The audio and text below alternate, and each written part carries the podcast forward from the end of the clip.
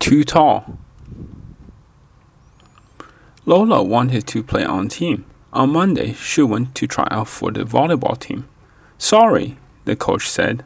You're up there, and the net is down here. You're just too tall. Lola was sad. They didn't pick me, she told her mother and father. But I still want to play on team. Lola decided to try out for another team. On Tuesday, Lola went to try out for a softball team. Sorry, said the coach. No one can pitch the ball to you. You're just too tall. Lola hung her head. They didn't pick me for the softball team, she told her mother. Try again, Lola, said her mother. You'll find a team that's right for you. On Wednesday, Lola went to out for track team. It wouldn't be fair, said the coach.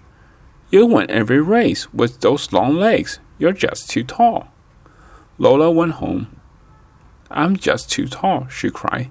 No one will ever want me on their team. Try again, Lola, said her father. Don't give up. On Thursday, Lola went to try out for the swim team. The coach shook his head. I'm sorry, he said. The pool is only four feet deep. You're much too tall. Lola didn't like to swim anyway, so she wasn't quite so sad. But she still wanted to be on team. On Friday, Lola went to try out for the bowling team. Well, she tried to try out, but she couldn't even fit through the door of the bowling alley. You're just too tall, the coach shouted from inside. I'm sorry. Lola was sad. When she got home, she said, I give up. I can't be on team. I'm just too tall. On Saturday, Lola's friends came over.